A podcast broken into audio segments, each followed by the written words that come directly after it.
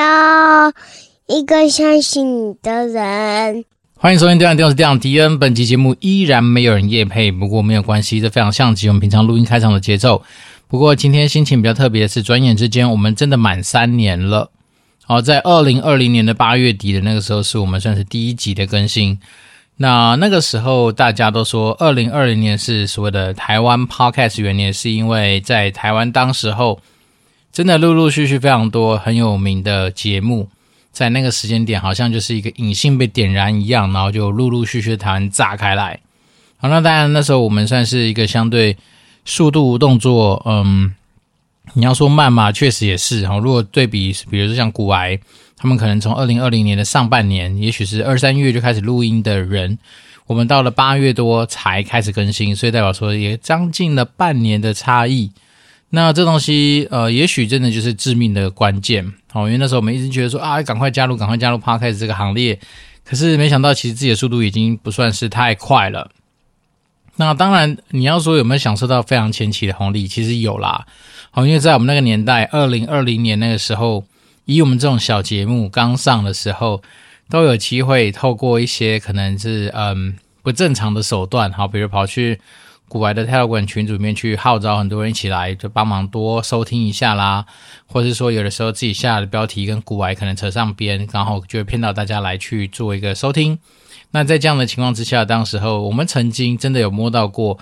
呃 Apple Podcast 的那个商业行销的第一名。那所以我们自己那时候不知道是在 LinkedIn 吗，还是在哪里？反正我就是有把我自己摸到第一名这样子的一个成绩，把它给记录下来。啊，当然那个是 Chartable 他们这种算是第三方呃流量监控网站嘛，或者说这种 Podcast 有关于这种排名资讯监控网站上面的一个资讯啊。但是时过境迁啊，这种了两三年之后哦，当然有些像我们自己的好朋友他们开的那个什么。廖哥就是什么幸福收纳的相关的频道，他们是直接大概经过一年多吧，他们的那个节目就是大概二十倍的成长。啊，那我们没有，我们就是持续的从高原期之后就缓步的往下走。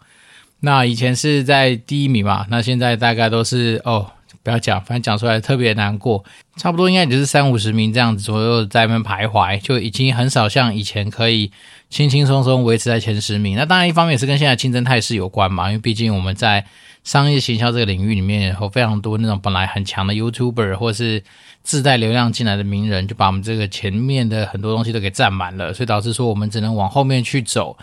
那当然这种东西，你说是不是我们没掌握到流量密码，也有可能吧？那你说是不是机缘还没到，也非常有可能。所以，诶，阿 Q 的我吧，啊，还是秉持这个阿 Q 精神，就是在。没有被击倒之前，好，那我们当然就继续做下去。然后，或是说哪一天搞不好我被爆出什么乱七八糟的料，好，当然我们自己是没有 me too 啦，好，这些东西当然是可以跟大家提醒一下，就是说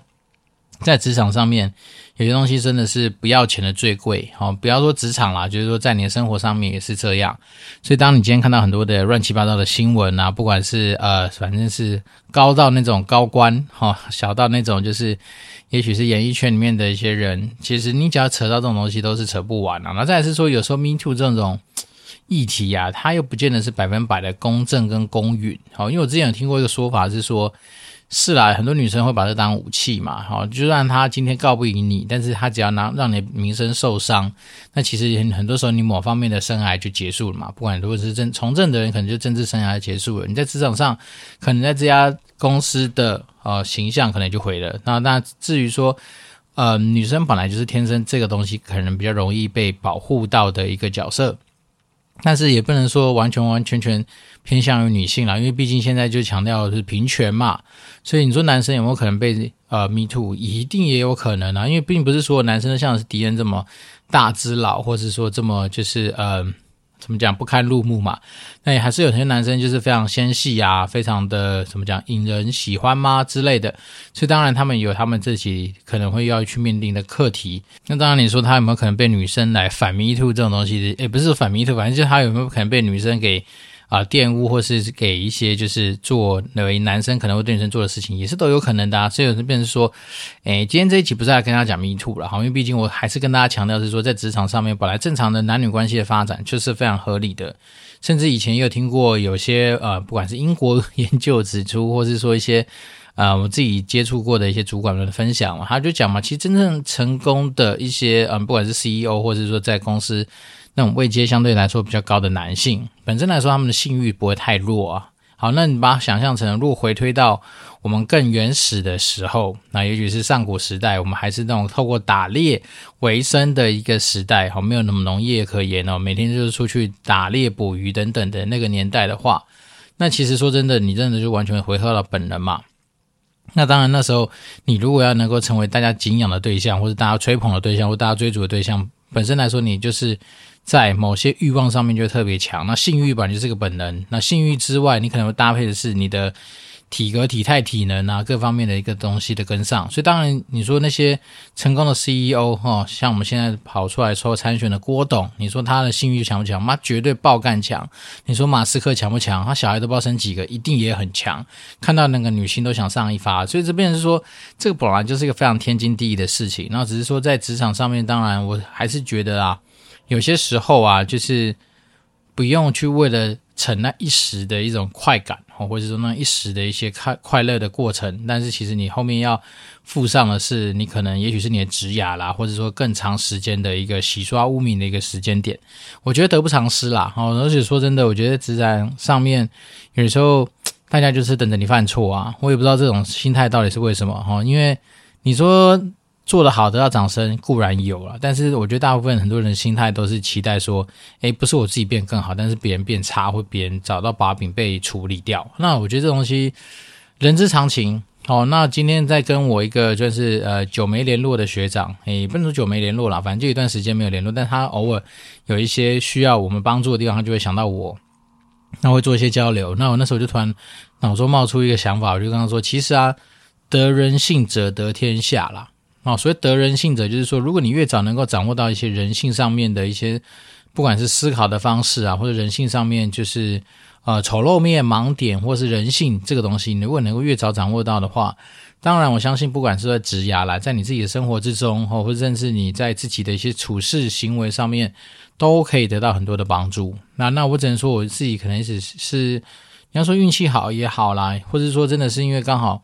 可能以前不管是打工，或者是说实际上去实习，或是去呃服务的经验也稍微多了一些，所以你当然可以从很多不同面向来了解人这个生物。那也因为啊，可能以前做业务啊，或者说从小就是很爱去跟很多不同人交流跟交涉，所以你自然会知道说人这个生物大概会称会是怎么样。那我自己常跟大家讲说，其实有时候我会把人很容易分类，好，那那分类是我自己的分类，就是说，哎，我大概知道这样面向这样行为举止的人，大概是属于我的分类里面的哪一个资料夹。那那属于那个资料夹的话，大概那个人的特质会是什么？那我大概就知道说怎么样去跟他做互动，可能会对彼此来说比较好一些些。那这东西，你说人这是不是人性，或者是这不是人的那种第六感？其实某方来说也是。那他需不需要很多的案例的累积？也是。好，那当然就是跟我们以前自己的工作内容多少有些关系嘛。因为你不得不去接触到很多不同样的人，你不得不去用一些你平常不会去跟人家相处的方式去接触到那些人。好，比如说你跑业务的过程，基本上你就是个卑躬屈膝、相对委屈的角色。好，那那时候你可能就会用一些。相对不一样的角度来看待这个世界，那当然，呃，一些看你没有的人，可能当时候也是会用一些你可能没办法了解到的一些行为方式来跟你做一些互动。那这东西好不好？好啊，其实就是让你有机会可以去参透一些道理。那也因为你越早能够参透这些道理，你当然对于很多东西的掌握，或者是很多东西的一些想法就不太一样。因为像我自己跟那个学长交流的过程里面，当然比较密集的是这几天啦，哈，因为他可能有些事情请我帮忙。那我居然在想一件事情是说，以他的角色，基本上已经。是某方面的一个，我们要用大神级来去形容的人物，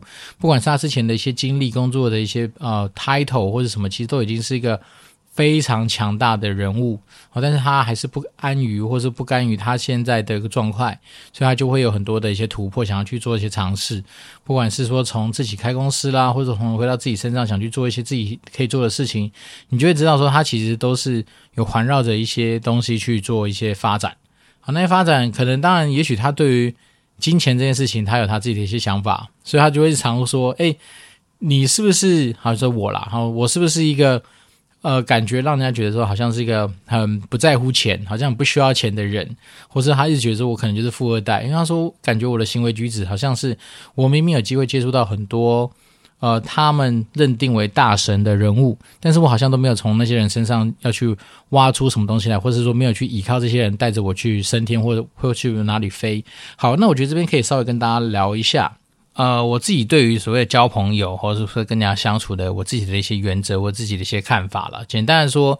我不太希望说我一定要去扒着别人做什么样的事情，然后再是说，我也没有觉得说别人一定要，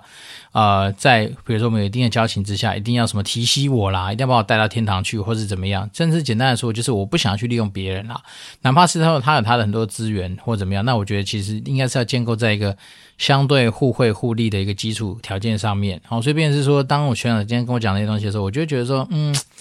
是啦，但是我觉得这单纯是价值观的问题，就是我知道我认识这些人，我身边不乏有非常多那种哇，那种只是你不要说那种钱呐、他钱对他来说已经是一个数字而已，那种感觉就是说，他光在那边呼吸他的那个新鲜空气，什么事都不用做哦，他在另外一个地方帮他创造被动收入，可能是我好我要打工好几辈子。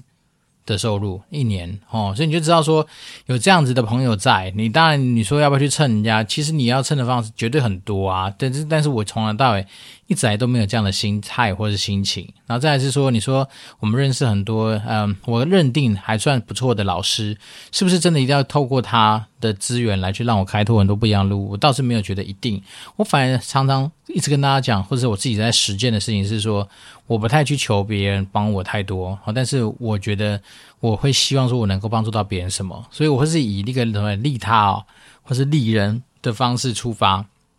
因为我始终觉得自己的价值就是要在于能够帮助别人完成他所需要的一些困难的时候，这种成就感会更加的直接。好，所以你说，与其说我今天不爱去蹭别人，或者我站我躺在一个金矿上面，或者躺在一个非常强大的大神上面，但是不去挖他，嘿，好像。也不是这么说的，因为我真的觉得说，其实人真的没有一个人其实是笨蛋啦。好，老实说，当然也有啦。我就像我今天在那个什么全联买东西，我每次去全联买东西，我最肚烂、最讨厌的一个过程就是结账。好，因为你总是在那边看到形形色色、你想都没想过的人。那当然，这也都知道，因为全联的 TA 组成就会是一些一般世界会看到的坊间的婆婆妈妈，好，或者说家庭主妇等等。那你就知道说，他们现在真的是对于那种什么 App，或是对于一些那种新科技。是老实说不太熟悉的。那全联的每一位大神，好，我觉得我们家那附近也都是请一些大神，那他们可能就被赋予一些任务，是一定要去推销全联的一些服务嘛，不管是什么呃全支配哦，反正就是全联会不会有自己的一些服务，然后他们又不得不用透过手机来去跟这些人做一些交流跟互动，然后就导致说后面什么请资源收银，请资源收银，搞得整个排队伍超长。这样真的，我今天就是手上提着一堆东西，然后就在那边等一个。在我前面其实也是拿着大概两大篮的一个人在排队准备结账，然后那个那个大婶就是在服务一个，我不知道是妈妈还是怎么回事，反正他带一个小孩，但是他从头到尾就拿他的手机这边操作，至少五分钟不夸张。我是等到之后我就直接离开那个我原本的那个排队的的那条路线，到另外一边结完账之后，他还在处理他的他妈那个 app，所以我就说，其实你有时候你不得不说，在那种呃比较。可以看到，就是市容的地方，你就会发现这种就是相对来说，啊，我们可以叫做笨蛋的人，也可能也是吧。好，那我只能说，但是除此之外，我觉得在整个呃正常的你的职业发展，或者说如果你今天所选择的地方是相对比较正常的地方，老实说，应该也不太会有真的太多的笨蛋。好，那。只能说你在这样子的一个假设前提之下，那你就知道嘛。当你今天是你奉信奉为大神的人，他更不是笨蛋啊。所以你今天如果是带有目的去接触他们，或是你带有想要就是一直不断从人家身上去得到东西的一个心态去出发，那久而久之，别人一定会发现。那那东西其实，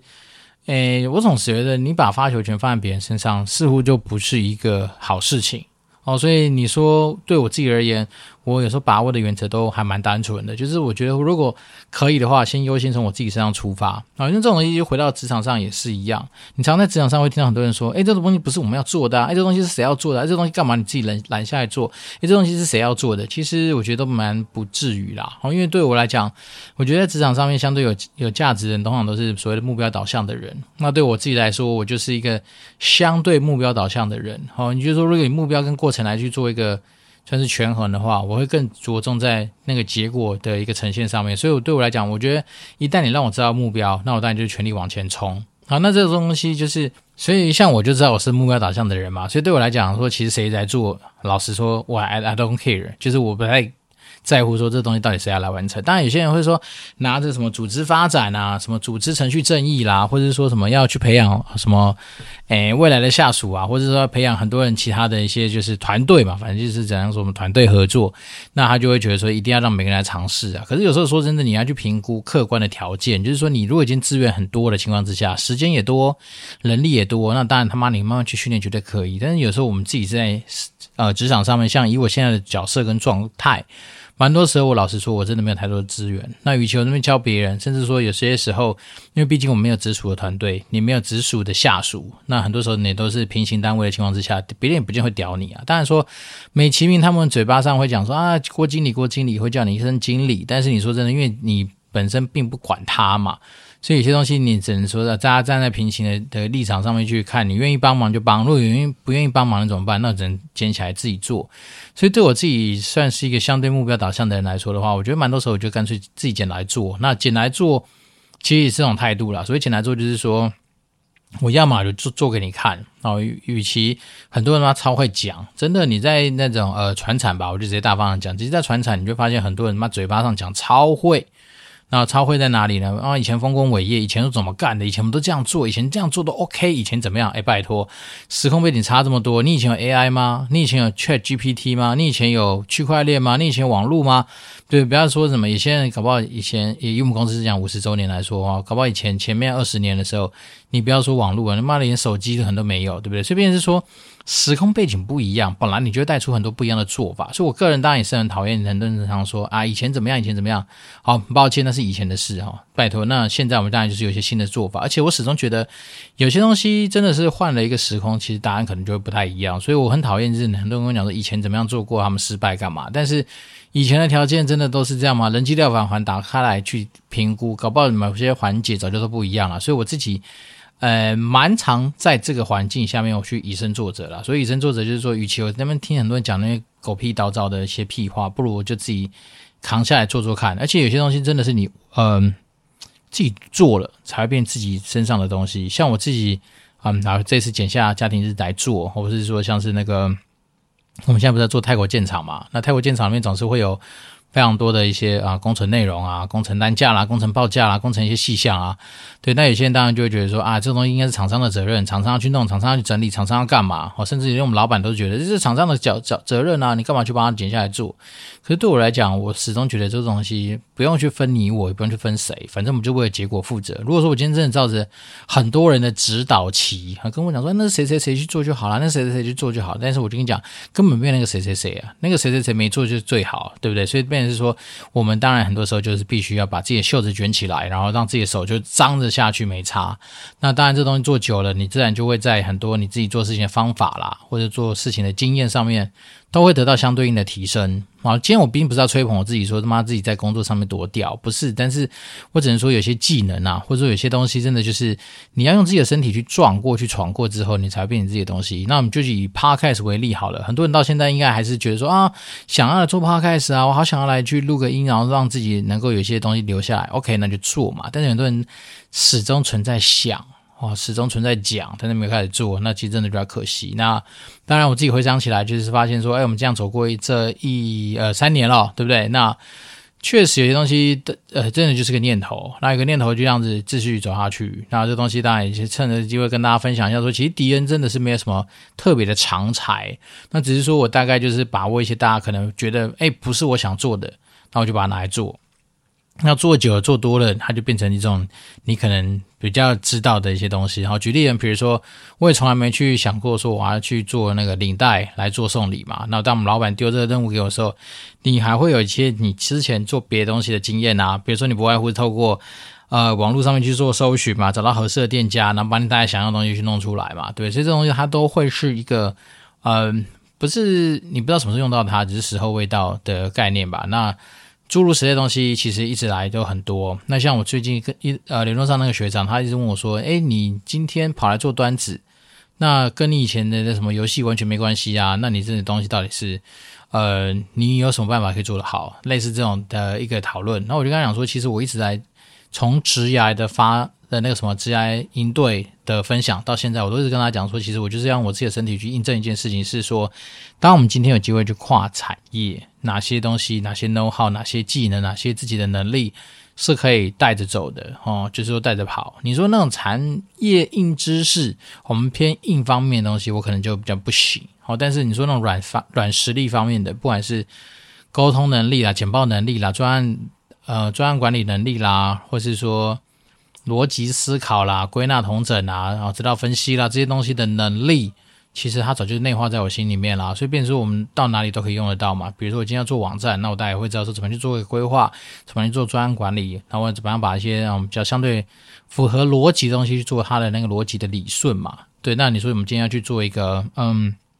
好家庭日好了。家庭这种大活动的一些呃规划，你不外乎也是先从主轴开始定调，目标开始拉，然后开始走。你今天因为这个主轴跟目标，你所需要知道的一些跟上去的东西，然后夯不啷当的叭叭叭弄弄，然后再当然搭配一些大原则嘛，比如说人机料法环呐，啊，比如说什么五 W H 啊。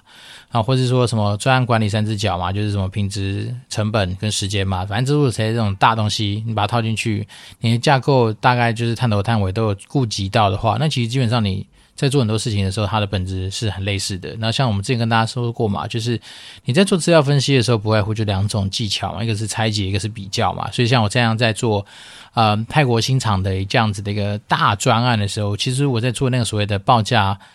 资讯的一些分析的时候，不外乎就是拆解跟比较啊。先把大的东西拆拆拆拆拆拆很小，然后比较就拿来去比嘛。不管是跟自己比、跟别人比，或是跟你可以找到的东西去比，反正比较的东西就是要让大家知道说，哦，这东西它到底是好或不好。好，要不然有时候你看到绝对数字，说真的，人很难去感受到说，今天我跟你讲说，哎，我们今天这个案子做了一百亿，你这样一百亿到底多还是少？如果跟你的薪水比，他妈当然超多。可是如果说你今天跟盖个一零一比起来，哎，好像又还蛮便宜的。反正所以很多东西就是这样，就是你的比较。基础你要去抓对啦，好，所以我们今天讲的东西比较窄。说真的，就是因为你要说三年来我们分享过的东西其实非常非常多，但是你说它的那些本质，或者说它本来的那些什么，就是基础，其实有没有东西很很像？其实是啊，像我刚才呃字里行间就已经带出我们在。常常讲的一些呃思维，好，或者说你在做很多思考的一些基础嘛。那我觉得这些东西当然就是呃能够伴随敌人就是到处跑的一些基本啦。那这东西不是就在职场上可以用啊？你在很多时候你的生活之中，或者是说你在嗯，你要说教育小孩嘛，教育小孩还不敢讲了哈。但是跟大家分享是说，我们这节目录到第三年了嘛，对不对？那转眼之间，有小孩子也大了。那他在幼稚园也多了一些朋友，或者说我们今天在幼稚园，我们自己也多了一些朋友，就是一些小孩子的爸妈。那没想到前阵子居然被某个小孩子的爸妈，他现在变成我们听众啊，发现说原来我在录 podcast，这个到底是好还不好，我也不太知道。好，因为我不知道说我以前有没有不小心去讲讲别人小孩子的怎样，或是说呃，但我我不太会去指名道姓啊，只是我说有时候我会看不惯有一些小孩子的一些生活习惯，或者说他们的一些状况。甚至我以前跟大家讲过嘛，如果觉得真的不可爱的小朋友，他的照片，有时候我真的连赞都按不下去。我是比较，哎，你不能说老实啦，但是我就是说，反正我就是依照我自己的风格来去做很多的事情。那就那我当然就是。现在当然就更不敢太去谈什么的育儿啦，或是说什么嗯怎么样小孩子比较好的一些话题。但是当然我知道说我们家小朋友的呃同学的爸妈在听我们节目，当然首先当然是先致上我们的感谢，因为我们就说嘛，我们节目从高原期之后开始走下坡，走下坡的时候其实就代表说，诶蛮多时候在撑我们的那个流量都是呃迪恩自己本人或是自己的三 F 嘛，就是 Friends and Family and Fools 嘛。那 Fools 当然一定是比较少，因为目前来说我们没有大幅度的扩散出去。不过当然应该就是好朋友或是家人。那只能说走了三年，走到现在这样子，你说呃流量上面当然是没有太厉害的一些过程。不过回回首起来，这三年来哦，我们其实也透过不管是访谈的方式啊，或者说。很多种不同主题的一些设定，那让我们有机会就是一直啊、把自己生活之中或是敌人自己本人的一些想法给发挥出去吗？那当然最简单的时候，至少让我自己练了些口条啦。也就是说，让我们在现在比如说有时候开会啦，有时候跟着长官要去做一些会议上面的一些，不管是开场引言或是冷场的时候的救援，其实。都还算可以，呃，灵光一闪的，让嘴巴戒指不断的在动。那甚至前阵子有时候真的不知道什么，晚上录音会特别累，我就边录边睡。我是可以眼睛闭起来，然后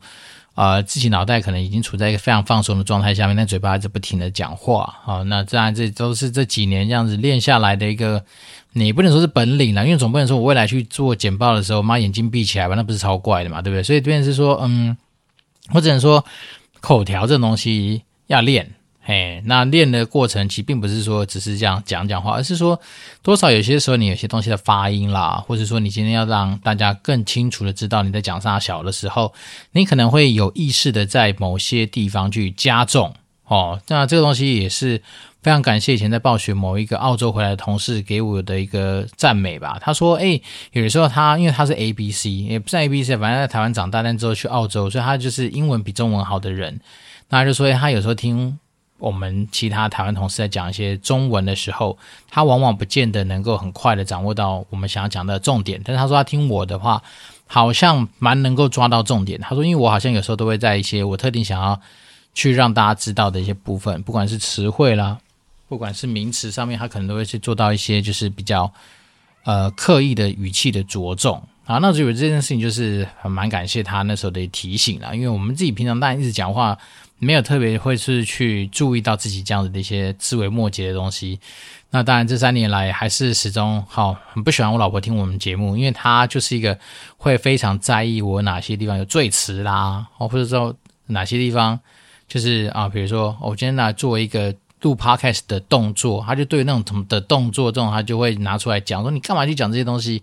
啊？诸如此类的东西，反正就是这三年来听多了，然后每次听我就不爽，好，我也不知道从哪里不爽，反正当然我知道忠言逆耳，当然我知道你是听众，你一定可有机会可以站起来举手靠北说啊，你怎么可以这样子搞？诶，但是我换一个角度想啊，就是。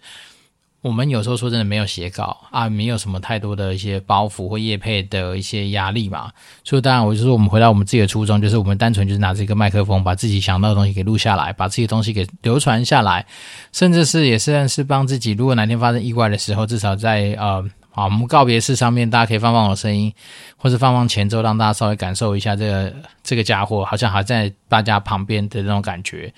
那当然，因为我们本来也不是一个非常专业的广播人嘛，像有些那哇那种什么字正腔圆，像我们之前也有访问过配音员嘛，他们配音员那种声音真的是太屌了，太厉害了。那一出来就是你就知道说哇，好像在哪些地方你有听过类似这样的声音跟口条，或是他们那种呃情绪吧。他们这个的话，他们是可以用声音来把自己的情绪给表现进去，很强，真的很强。那我们也不是嘛，我们当然就是一个嗯。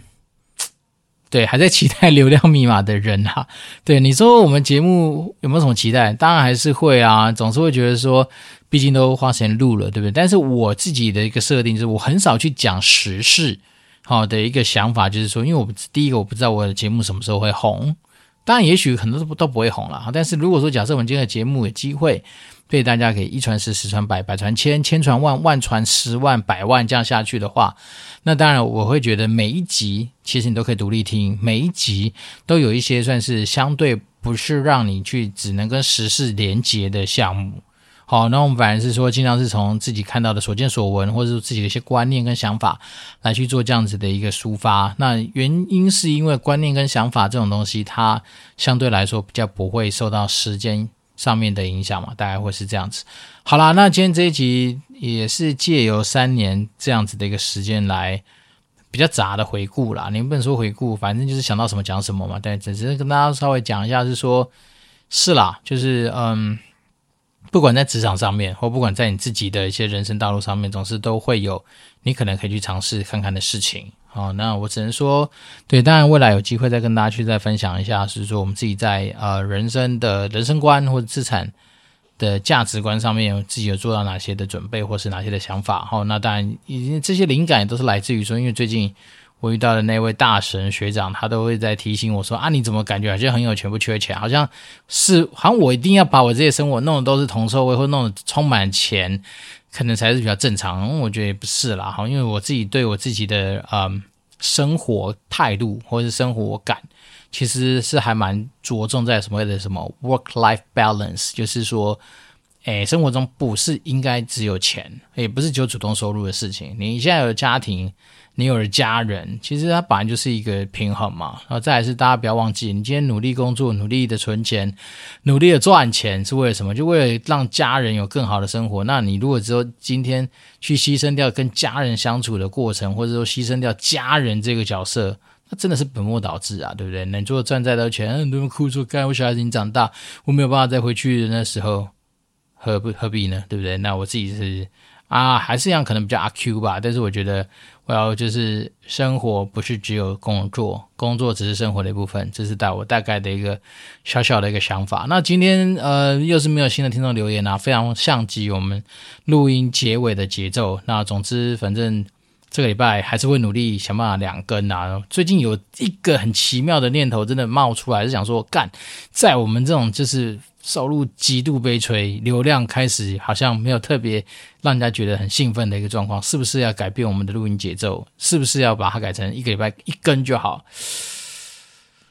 好吧，这种小恶魔大概出来的时间应该不会太长了。总之，我还是会希望能够一个礼拜至少给两次机会，我们在空中相遇，然后就是对于不特定多数人讲讲话。好了，那如果说你们对于任何主题想要来。寻求一个相对客观第三方的那个意见或是想法的时候，那当然都欢迎透过 Apple Podcast 五星留言给我，然后让我知道，那我就会竭诚为大家服务。这边是电玩店，我是店长迪恩，我们就持续保持联络喽，拜拜。